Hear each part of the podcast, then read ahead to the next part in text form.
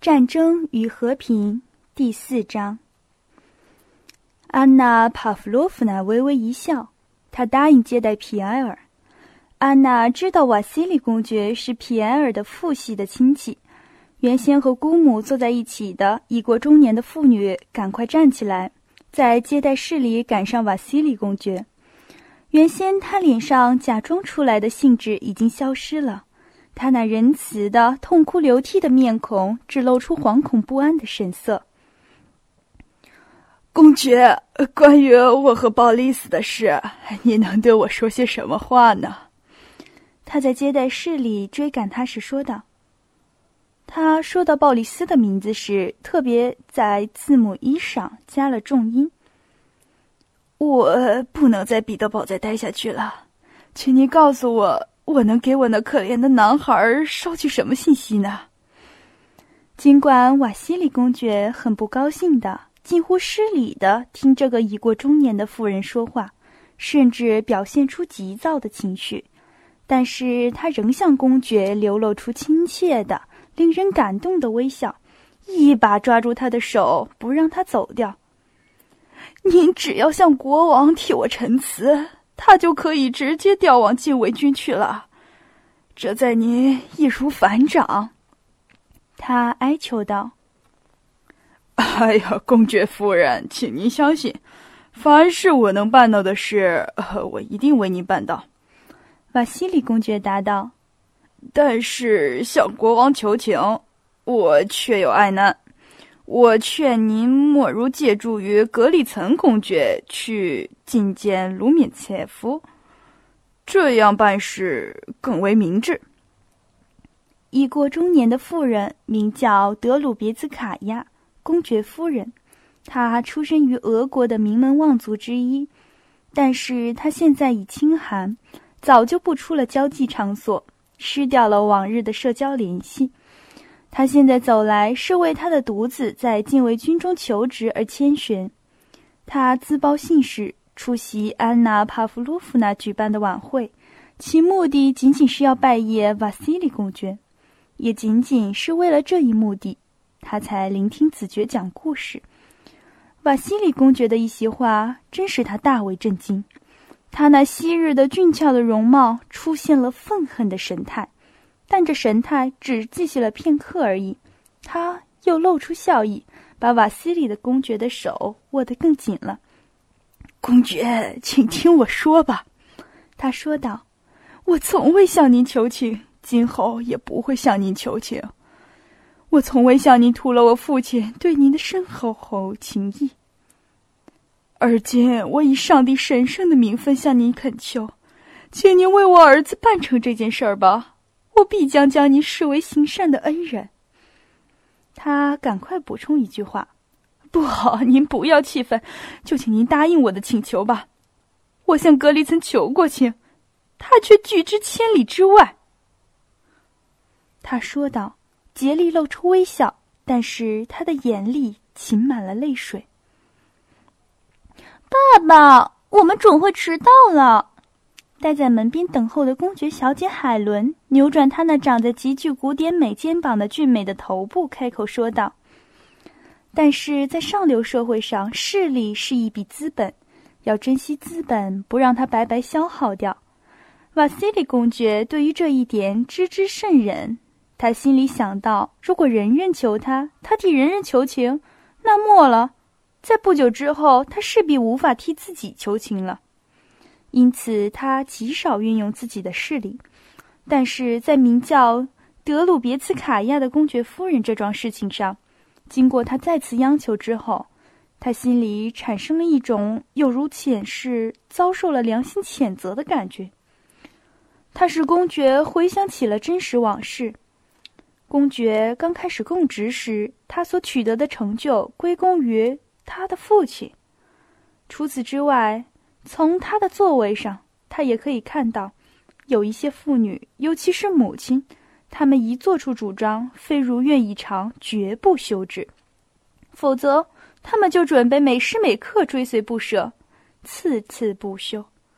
至于相骂相斗、无理取闹，她就是这类的女人。想到最后这一点，使他有点动摇了。亲爱的安娜·米哈伊洛夫娜，他说道，嗓音中带有他平素表露的亲昵而又苦闷的意味。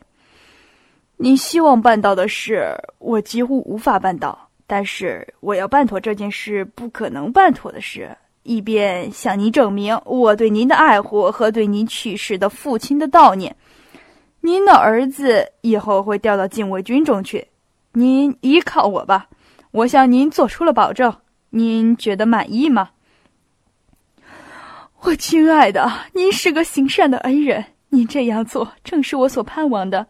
我知道您多么慈善。他要走了。请你等一等，还有两句话要讲。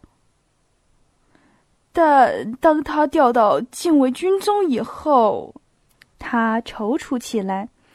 您和米哈伊尔·伊拉里奥诺维奇·库图佐夫的交情深厚，请您把巴利斯介绍给他当副官。那时候我就放心了。那时候也就……瓦西里公爵脸上流露出微笑。哦，我不能答应这件事。您不知道，自从库图佐夫被委任为总司令以来，人们一直在纠缠他。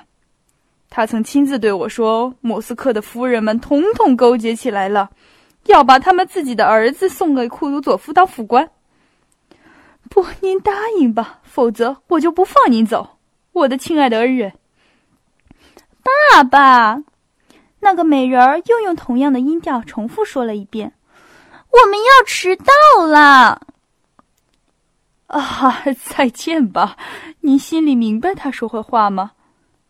那么，你明天禀告国王吗？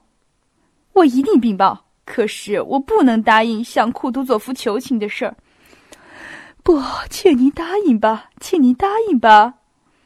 安娜·米哈伊洛夫娜跟在他身后说道，她脸上露出卖俏的少女的微笑。从前，这大概是他惯有的一种微笑，而今他却与他那消瘦的面貌很不相称了。显然，他已经忘记自己的年龄，他习以为常地耍出妇女向来所固有的种种手腕。但当他一走出大门，他的脸上又浮现出原先的那种冷漠的、虚伪的表情。他已经回到子爵还在继续讲故事的那个小姐那儿。又装出一副在听故事的模样，同时在等候退席离开的时机，因为他的事儿已经办妥了。安德烈公爵直盯着安娜·帕夫洛夫娜的脸，发出了一阵冷笑。上帝赐予我王冠，谁触到王冠，谁就会遭殃。据说他说这句话时派头十足。他说道：“当然，这是波拿巴在加冕时说的话。”他补充说，又用意大利语把这句话又重新说了一遍。他鄙薄的叹了口气，又变换了姿势。伊波利特戴上单目眼镜，久久的望着子爵。他听到这些话时，忽然向那矮小的公爵夫人转过身去。向他要来一根针，便用针在桌子上描绘孔德徽章，指给他看。他意味深长地向他讲解这种徽章，好像矮小的公爵夫人请求他解释似的。公爵夫人微微笑容，听着。如果波拿巴再保留一年王位，子爵把开了头的话题继续讲下去。他讲话时带着那种神态。犹如某人在一件他所熟悉的事情上不聆听他人的话，只注意自己的思路，一个劲儿地说下去。事情越拖越久，一直不可收拾，阴谋诡计、横行霸道、放逐死刑，将会永远把法国这个社会啊，我所指的是法国上流社会毁灭掉。到那时，他耸耸肩，两手一摊。皮埃尔本想说句什么话。子爵的话使他觉得有趣，但是窥视他的安娜·帕夫洛夫娜把话打断了。亚历山大皇帝宣称，他怀有一谈起皇室就会流露的忧郁心情，说：“他让法国人自己选择政体形式，我深信毫无意义。只要解脱篡位王权的贼寇的羁绊，举国上下立刻会掌握在合法的国王手中。”安娜·帕夫洛夫娜说道，尽量向这个侨居的君族主义者献殷勤。“这话不太可靠。”安德烈公爵说道。子爵先生想的合情合理，事情做得太过火了。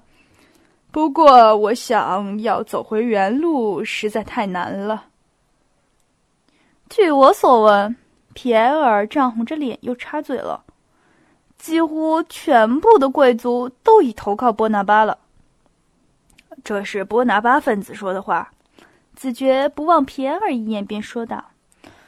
眼下很难弄清法国的社会舆论。这是波拿巴说的话。哼，安德烈公爵冷冷一笑，说道：“看起来他不喜欢子爵，没有望着子爵。不过这些话倒是针对子爵说的话。无任何权利。”子爵辩驳道：“谋杀了公爵以后，甚至连偏心的人也不认为他是英雄了。”子爵把脸转向安娜·帕夫洛夫娜，说道：“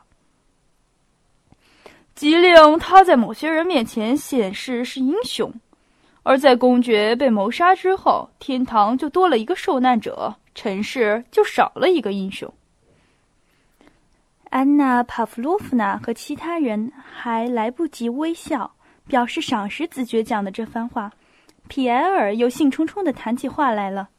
尽管安娜·帕夫洛夫娜预感到他会开口说些有伤大雅的话，可是他已经无法遏制他了。处昂吉昂公爵以死刑，皮埃尔说道：“此举对国家大有必要。拿破仑不怕独自一人承担责任，我由此看出，这正是他伟大精神的所在。”天啊，我的天啊！安娜·帕夫洛夫娜以低沉而可怖的嗓音说道：“皮埃尔先生，您把谋杀看作是精神的伟大吗？”矮小的公爵夫人说道。她一面微微发笑，一面把针线活儿移到她自己的近旁。“哎呀，哎呀呀呀呀！”几个人异口同声的说道。“好的很。”伊波利特公爵说了一句英国话。他用手掌敲打着膝头，自觉只是耸耸肩膀。皮埃尔心情激动地朝眼镜上方瞅了瞅听众。我之所以这样说，他毫无顾忌地继续说下去，是因为波旁王朝回避革命，让人民处在无政府状态，唯独拿破仑善于理解革命，制服革命，因此为共同福利起见。他不能顾及一人之命而停步不前。您愿不愿意到那张桌上去？安娜·帕夫洛夫娜说道。